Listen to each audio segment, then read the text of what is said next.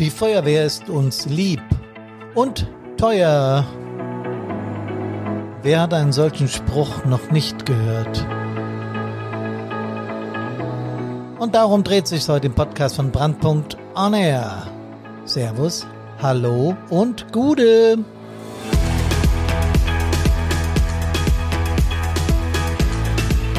Die Nummer 111. Geld löscht keine Brände. Dem Subtitel Unbezahlt, aber unbezahlbar.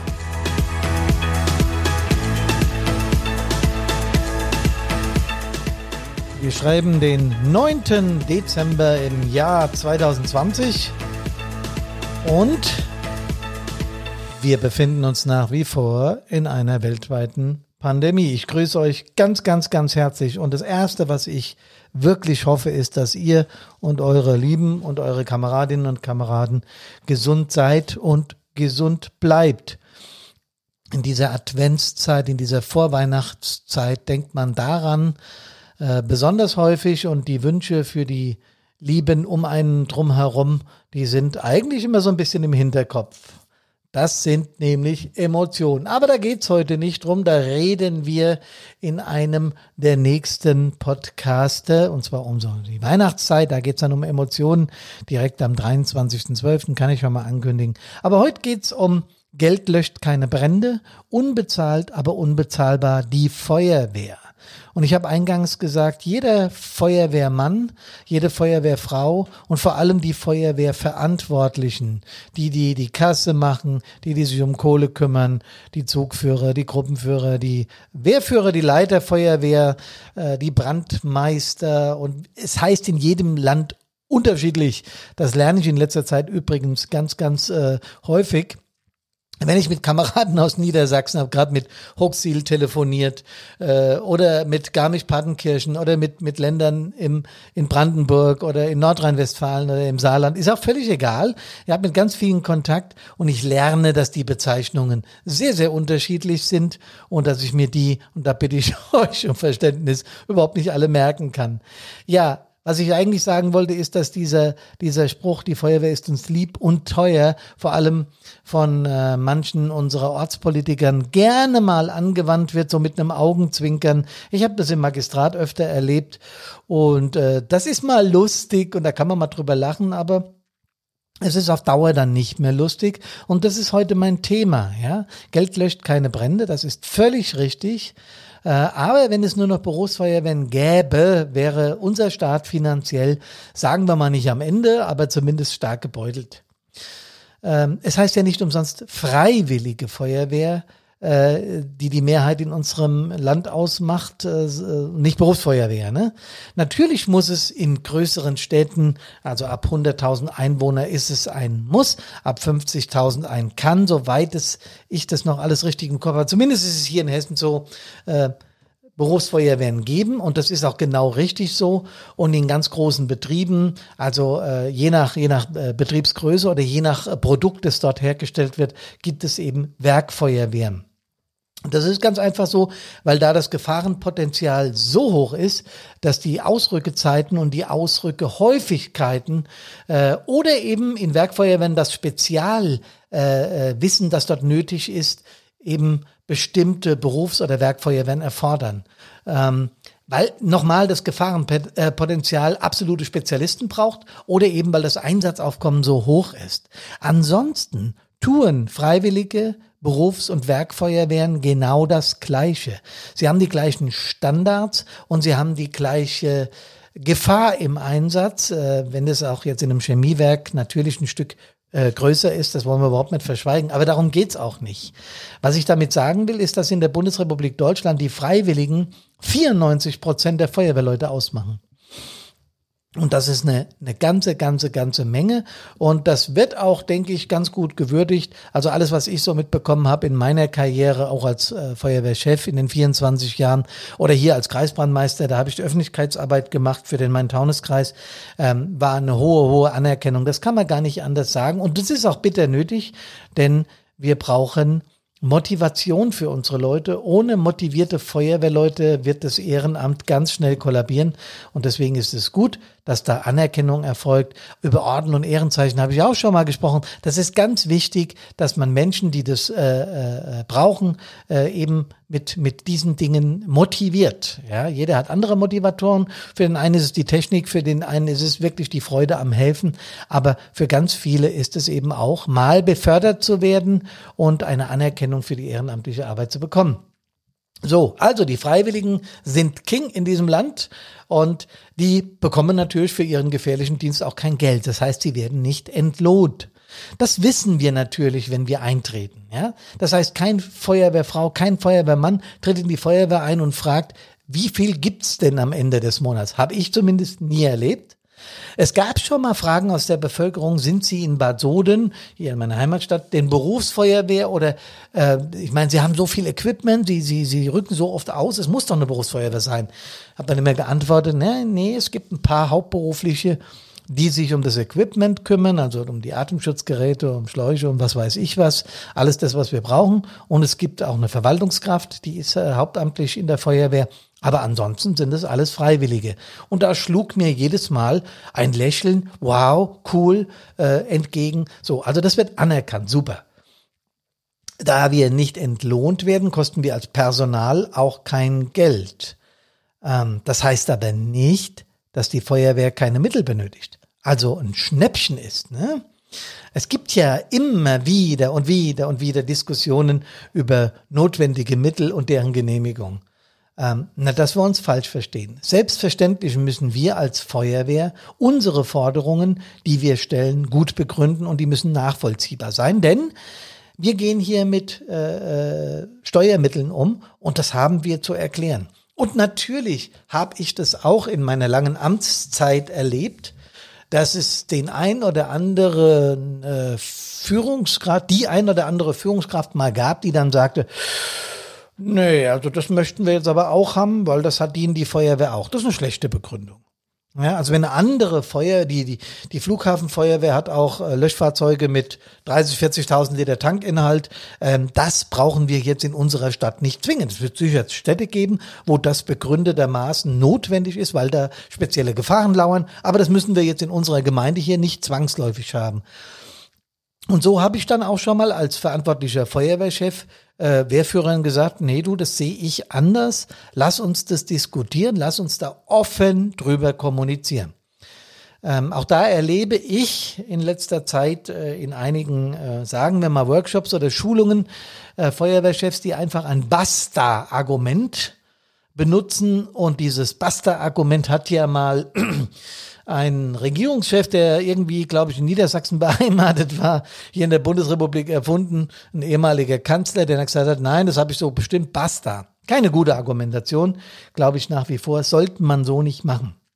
Wir sollten uns aber auch hüten, unsere Forderungen ins Uferlose auswachsen zu lassen. Ich glaube, da sind wir uns alle einig.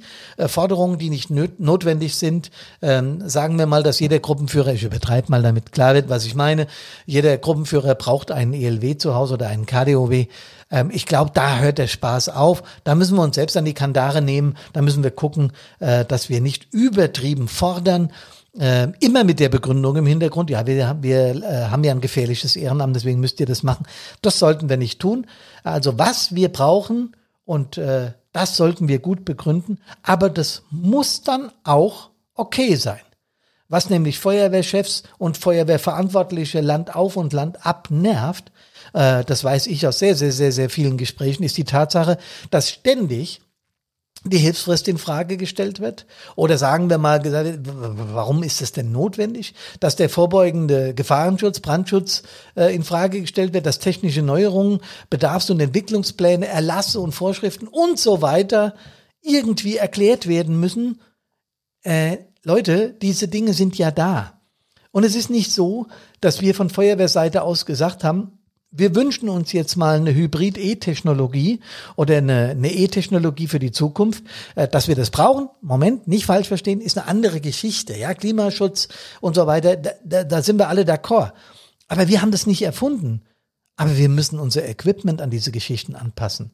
Dass im äh, vorbeugenden Gefahrenschutz, ich rede jetzt mal hier vom Rhein-Main-Gebiet, da gibt es Städte und Gemeinden, die haben äh, 40, 50 äh, höhere Häuser, wo der zweite bauliche Rettungsweg fehlt, weil man gesagt hat, naja, die Feuerwehr hat ja eine Drehleiter und dann wundern sie sich, dass die Feuerwehr äh, bei jeder Übung äh, dort äh, irgendwann auch mal Gebühren fordert, weil sie sagt, das ist vorbeugender Gefahrenschutz und hat mit abwehrendem Brandschutz gar nichts mehr zu tun, Leute. Wir müssen unsere, das, das müssen wir bezahlen, ja. Das können nur noch hauptberuflich machen, das ist überhaupt nicht mehr zu schaffen.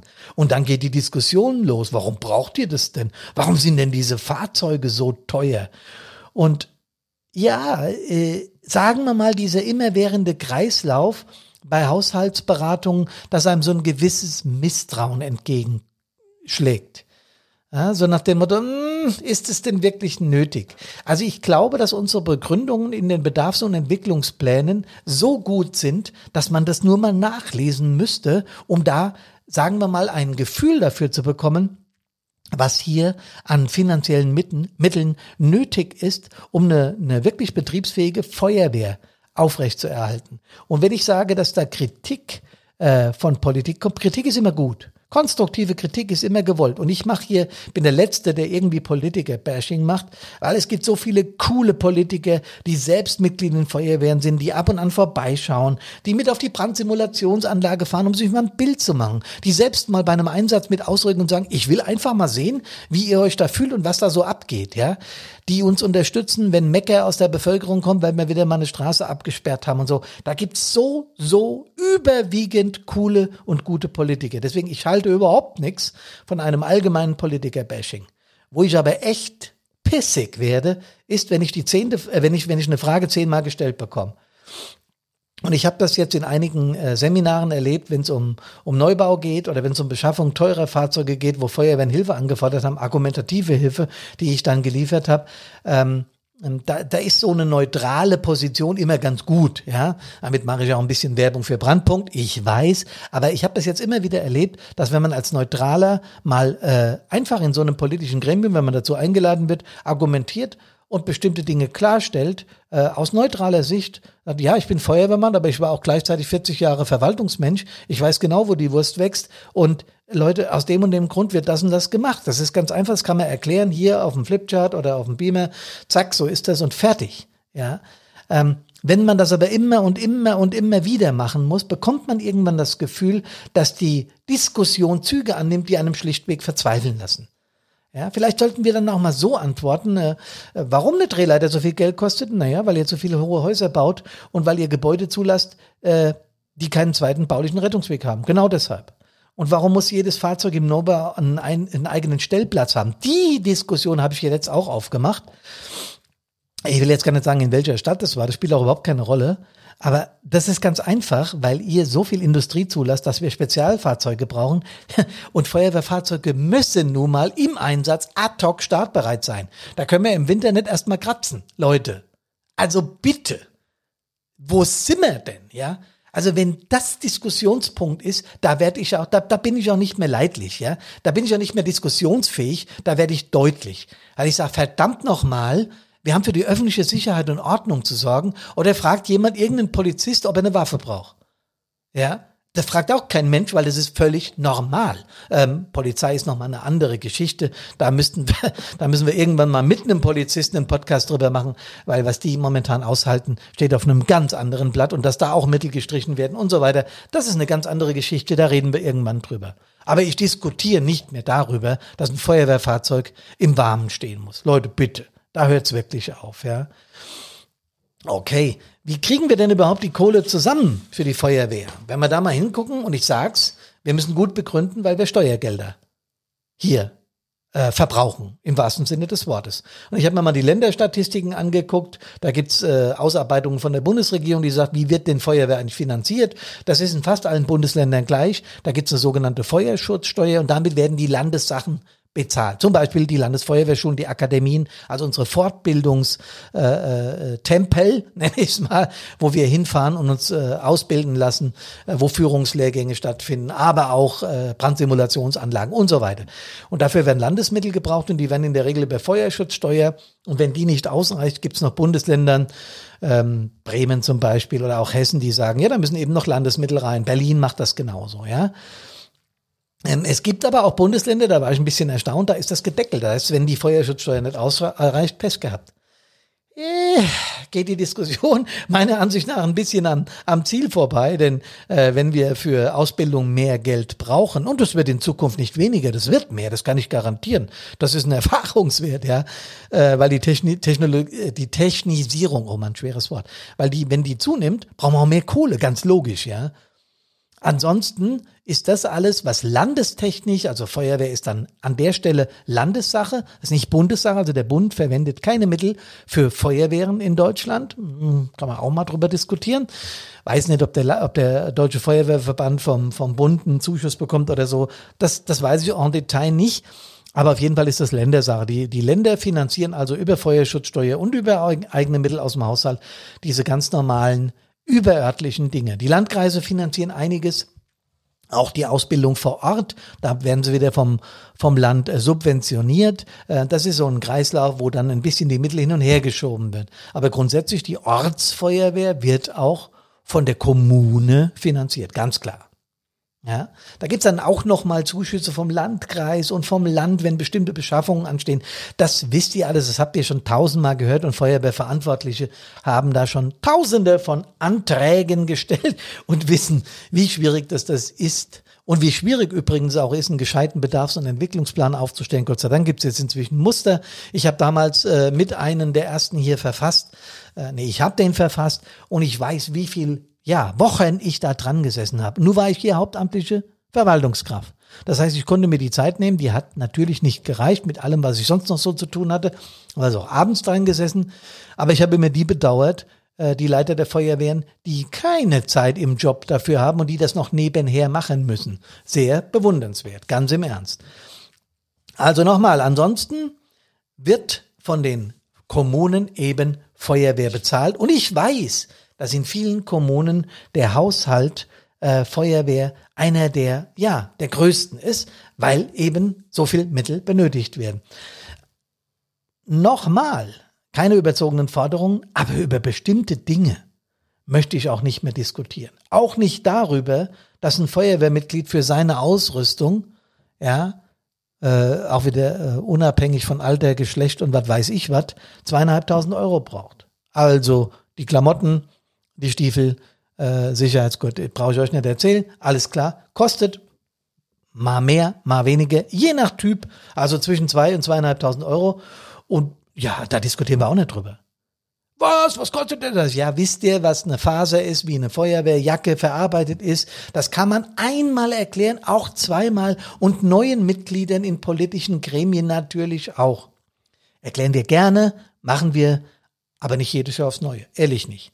Und ich bin dann auch irgendwann nicht mehr bereit gewesen, das nochmal zu diskutieren und hatte dann Gott sei Dank auch Bürgermeister, die das ähnlich wie ich gesehen haben. Und dann war die Diskussion am Ende.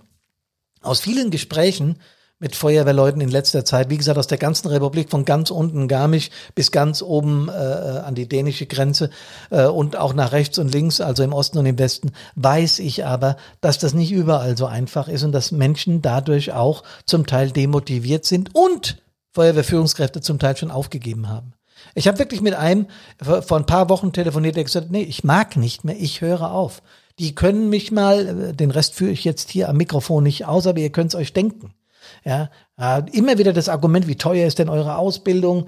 Ja, aber jetzt ist aber echt gut, Leute. An der Stelle ist wirklich gut.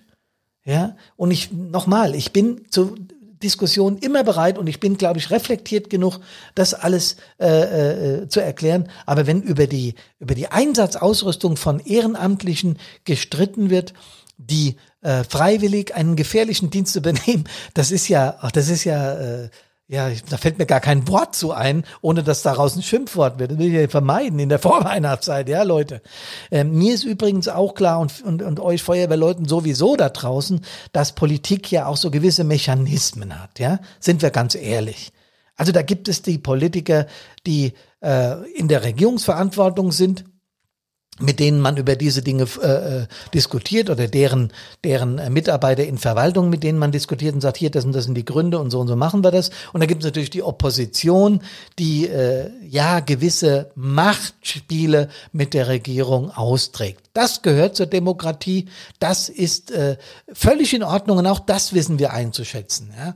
Ich habe das noch gut im Kopf, wenn wir eine Drehleiter beschafft haben oder der Gerätewagen Gefahrgut beschafft wurde und darüber diskutiert wurde, wie viel zahlt denn der Kreis für das Teil und wie viel Zuschuss gibt's vom Land und warum gibt's da nicht mehr habe ich dann gebetsmühlenartig gesagt, da müsst ihr die, äh, die rechtlichen Grundlagen äh, auf Landesebene ändern. Ihr seid doch dort auch in der Regierung. Dann ändert die. Ja, das kann doch nicht wahr sein. Diskutiert's doch bitte nicht mit mir. Dann macht einen Termin äh, mit dem Innenminister oder mit dem Innenministerium redet mit denen. Ich finde den Zuschussbeitrag von Landesseite schon ganz schön üppig, muss ich sagen. Ja, Also die legen sich da schon bei so Spezialfahrzeugen, wenn sie denn nötig sind, ganz schön ins Zeug, fand ich zumindest. Der Kreis hat sich auch noch beteiligt, also war doch alles gut. Was ich damit sagen will, ist, dass diese Machtspiele zwischen Regierung und Opposition normal sind. Und es kamen hinterher auch Politiker der Opposition zu mir oft und haben gesagt, hier, Sie wissen genau, äh, dass das nicht so gemeint ist, dass wir die Arbeit der Feuerwehr hochschätzen, aber es geht ja halt nur mal, Sie wissen doch, wie das so ist. Und dann habe ich dann irgendwann mal nach einer gewissen Zeit, als ich ein gewissen Standing, gewisses Standing hatte in meiner Stadt gesagt, wissen Sie was? Ihre Machtspiele interessieren mich nicht. Ich habe hier 135 Ehrenamtliche zu vertreten, die ihren Job machen, der nicht ungefährlich ist. Und für die bin ich da. Und was ihr da miteinander äh, diskutiert oder nicht diskutiert, ganz ehrlich, interessiert mich nicht mehr. Ja, das Ergebnis ist für mich wichtig und das ist in der Regel hier in meiner Stadt stimmig gewesen und da waren wir auf einem guten Weg. Ich weiß aber auch, dass es Wehren in der BRD gibt, ähm, die um jeden Euro kämpfen müssen. Und ich meine wirklich kämpfen müssen. Und dass da Fahrzeuge stehen, äh, die man noch vorglühen muss, oder dass da Rundhauber stehen, die vielleicht in ein Feuerwehrmuseum gehören, aber nicht mehr in eine hochtechnische äh, Welt, wie wir sie äh, heutzutage haben. Und äh, habe, wie gesagt, gerade mit einigen ganz im Norden diskutiert, die sagen, ja, ihr seid ja da im Rhein-Main-Gebiet im Schlaraffenland. Ist auch nicht ganz so, ja, aber ja, ähm, vielleicht sitzt in den Industriegebieten der eine oder andere Euro lockerer und dann ist auch mal vielleicht was zusätzlich drin. Aber es gibt wirklich Gebiete in dieser Republik, die, sagen wir mal so, gerade noch ausrückefähig sind. Und an der Stelle müssen wir den Politikern mal ins Stammbuch schreiben, dass Geld natürlich keine Brände löscht. Absolut nicht. Ähm, und deswegen gibt's ja auch keine flächendeckende Berufsfeuerwehr, weil es einfach nicht zu bezahlen ist. Aber aus den vielen genannten Gründen ist auch klar, dass Freiwillige auf Dauer demotiviert werden, wenn man sich ständig dafür kritisiert, dass sie zu teuer sind. Das haben wir in den letzten Jahren und vor allen Dingen Menschen in Gebieten, die etwas strukturschwächer sind und die nicht äh, äh vielleicht die Finanzstärke haben, wie jetzt hier Städte im Rhein-Main-Gebiet oder im, im, Münchner Umfeld oder was weiß ich wo, ja. Ähm, dann kann man nur eindringlich davor warnen, äh, die Ehrenamtlichen als Sparfüchse zu nutzen zu sagen, ihr macht es auch schon ohne, ihr bekommt das schon hin. Wenn das passiert, ähm, schreibt mir mal eine Mail, es interessiert mich einfach, äh, vielleicht kommen wir auch ins Gespräch, ähm, aber es funktioniert auf jeden Fall. Und das muss man Politikern immer und immer wieder sagen, nicht auf Dauer. Nochmals, kein Politiker-Bashing, die Mehrzahl der äh, politischen Vertreter tun das auch ehrenamtlich und das ist genauso anerkennenswert.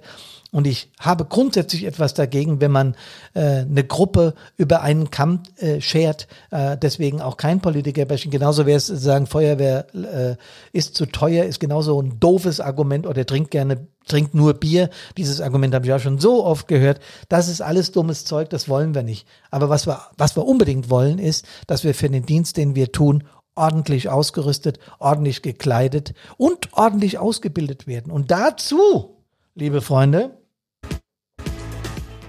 gehört eben auch der emotionale Teil. Der ist noch nicht so weit verbreitet und den wollen wir von Brandpunkt gerne ins Visier nehmen und das tun wir auch. Unser Webinar Stabil am Einsatz am 10., also morgen um 19 Uhr. Wir haben 20% Weihnachtsrabatt. Ich glaube, es sind noch ein paar Plätzchen frei, wer möchte, über unsere Page und der Workshop Krisenstab wie Feuerwehren sich langfristig umstellen können am 17.12. um 19 Uhr. Bleibt uns gewogen, bleibt gesund in diesen Zeiten und immer und kommt gesund aus allen Einsätzen wieder. Servus, hallo und Gude.